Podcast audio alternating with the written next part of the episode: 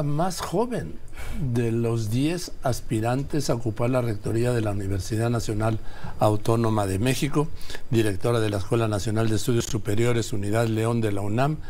Y me da una gran alegría que sea usted tan joven y sea una de las tres mujeres aspirantes a ocupar la rectoría, que como lo decía yo una de sus colegas ayer, pues nunca ha habido una rectora de la UNAM. Nunca ha habido. Es necesario y es importante. Y bueno, primero quiero agradecerte, Joaquín, este espacio y el poder eh, platicar de mi propuesta. Y sí, efectivamente nunca ha habido en una universidad de más de 100 años, ¿no? Y con una comunidad también eh, con mayoría de mujeres. Entonces creo que es importante también tener una visión diferente. Sí, de ser rectora, ¿qué haría diferente?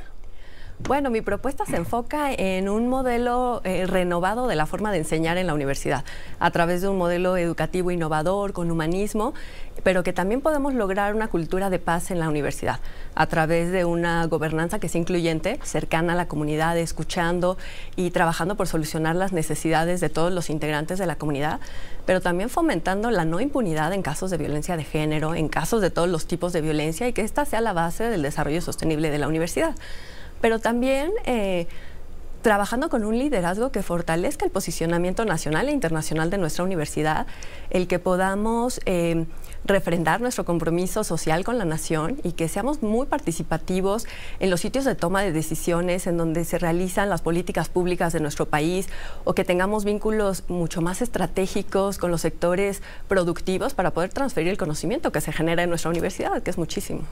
Eh, doctora, el presidente ha dicho que la universidad se derechizó. ¿Usted coincide? No, yo creo que no. Creo que eh, la riqueza de nuestra universidad es la pluralidad, eh, la diversidad de la comunidad, la interculturalidad. Y esto es eh, algo que incluso hace que promovamos el respeto y la tolerancia por las diferentes formas de pensar. doctora, ¿cree usted que los candidatos presidenciales deben pasar en su campaña por la UNAM? Sí, creo que sí, creo que es un ejercicio muy importante para los universitarios el tener esta participación ciudadana y el que los eh, candidatos puedan presentar sus propuestas de trabajo, propuestas de trabajo, pero dialogar también con nuestra comunidad, escuchar su opinión y las necesidades hacia nuestro país y que a través de este intercambio de, eh, información eh, nuestra comunidad pueda reflexionar y tomar la mejor decisión en el momento de votar. Estoy hablando, estoy hablando con la doctora Laura Susana Costa Torres, perdón, una de las aspirantes, 10 aspirantes a ocupar la rectoría de la UNAM. El mundo tiene una velocidad que supera la ciencia ficción. ¿Cuáles serían, de ser usted rectora, hasta noviembre, de, en un primer periodo, hasta noviembre del, del 27? Pues Sería otro mundo, doctora. ¿Cuáles serían las nuevas carreras y las nuevas necesidades? Porque ni nos podemos imaginar cuáles serán, ¿no? Exacto. Sí, el mundo es eh, muy cambiante. Eh, hay una revolución de, eh, de, la información, del conocimiento y de la vida laboral también.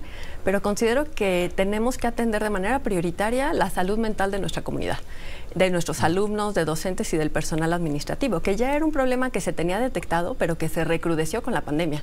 Entonces, considero que para ser fuertes como comunidad universitaria tenemos que atender la salud emocional de todas las personas y posteriormente sí trabajar sobre los contenidos académicos, que ya em, en los últimos años las actualizaciones de planes de estudios y las nuevas licenciaturas incluyen áreas de profundización. Es decir, los primeros años con una formación general, en donde también pueden tener asignaturas optativas, pero los últimos semestres los alumnos eligen solo un área específica para dedicarse en la teoría, en la práctica a ello. Por ejemplo, la licenciatura en Economía Industrial eh, permite que en los últimos semestres elijan el área para dedicarse a comercio internacional o a finanzas o a economía o a industria. Entonces, de esta manera eh, son más fuertes en, en el área laboral. Pero por otro lado, como bien dices, el mundo cambia en todos sentidos y las profesiones también o las disciplinas. Entonces, creo que de manera transversal a nuestros alumnos desde el bachillerato, la licenciatura y el posgrado, los tenemos que formar para ser fuertes en la solución de problemas complejos, en la reflexión, en el pensamiento crítico, en las relaciones interpersonales, en poder eh, trabajar de manera colaborativa, el poder eh, utilizar la tecnología y bueno, de esta manera enfrentarse a lo que toque en la vida. Y yo, agregaría también en algún momento, porque no les dan en ninguna etapa clases de finanzas personales. ¿no? Claro, sí. Porque llega uno ahí a la universidad y, y termina uno la universidad no sin se tener... da en, en las disciplinas. sí. Eso sí. Finanzas personales y a lo mejor emprendimiento, negociación y habilidades que sirvan para Sí. todas las áreas. Y el tema emocional, que es muy importante, ¿no? Yo creo que sí, sí, muy importante. O sea, es- ¿usted está a favor de lo que yo también estaría? Por carreras, un tronco común, quizá de cuatro o seis semestres, Exacto. y luego ya, cuando uno ya tiene una mejor Sí, idea, porque a los decide. 17, 18 años uno no tiene ni idea, Sí. ¿sí?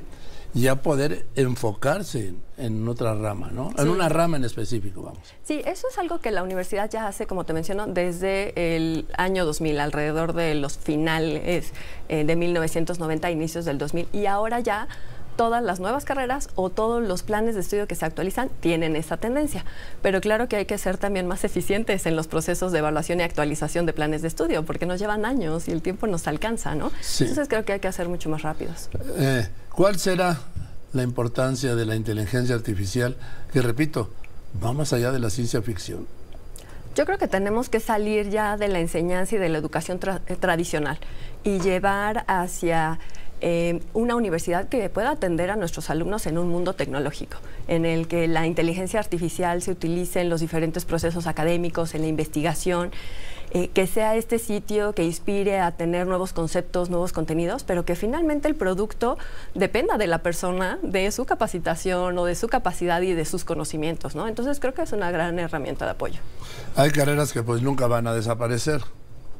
Sí, estoy hablando de ingeniería, de medicina, que yo insisto que ingeniería y medicina cada día están más cercanas, sobre todo la medicina de la ingeniería, Sí, totalmente. ¿no, doctora? Sí, totalmente. Nuestros alumnos ya eh, tienen este interprofesionalismo, esta capacidad de trabajar diferentes disciplinas eh, a la vez y bueno, es una mejor aplicación, ¿no? Para, pues en este caso, para los pacientes, para la atención en la salud.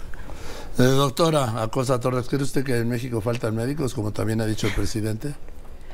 Yo creo que faltan oportunidades para que los médicos que egresan eh, puedan tener estos espacios laborales. Nuestra universidad, por ejemplo, cada año titula alrededor de 2.000 eh, egresados de la Facultad de Medicina y de la FES Iztacala y de Zaragoza, y en nuestro país deben de egresar alrededor de 20.000 estudiantes de medicina. Entonces creo que falta más inversión en el sector salud, más espacios en comunidades en donde aún no llegan los servicios de salud y que esos sean los lugares de inserción. Y que no terminen con todo respeto a los médicos que trabajan en estas eh, clínicas de farmacias, ahí en eso, ¿no? Porque Claro.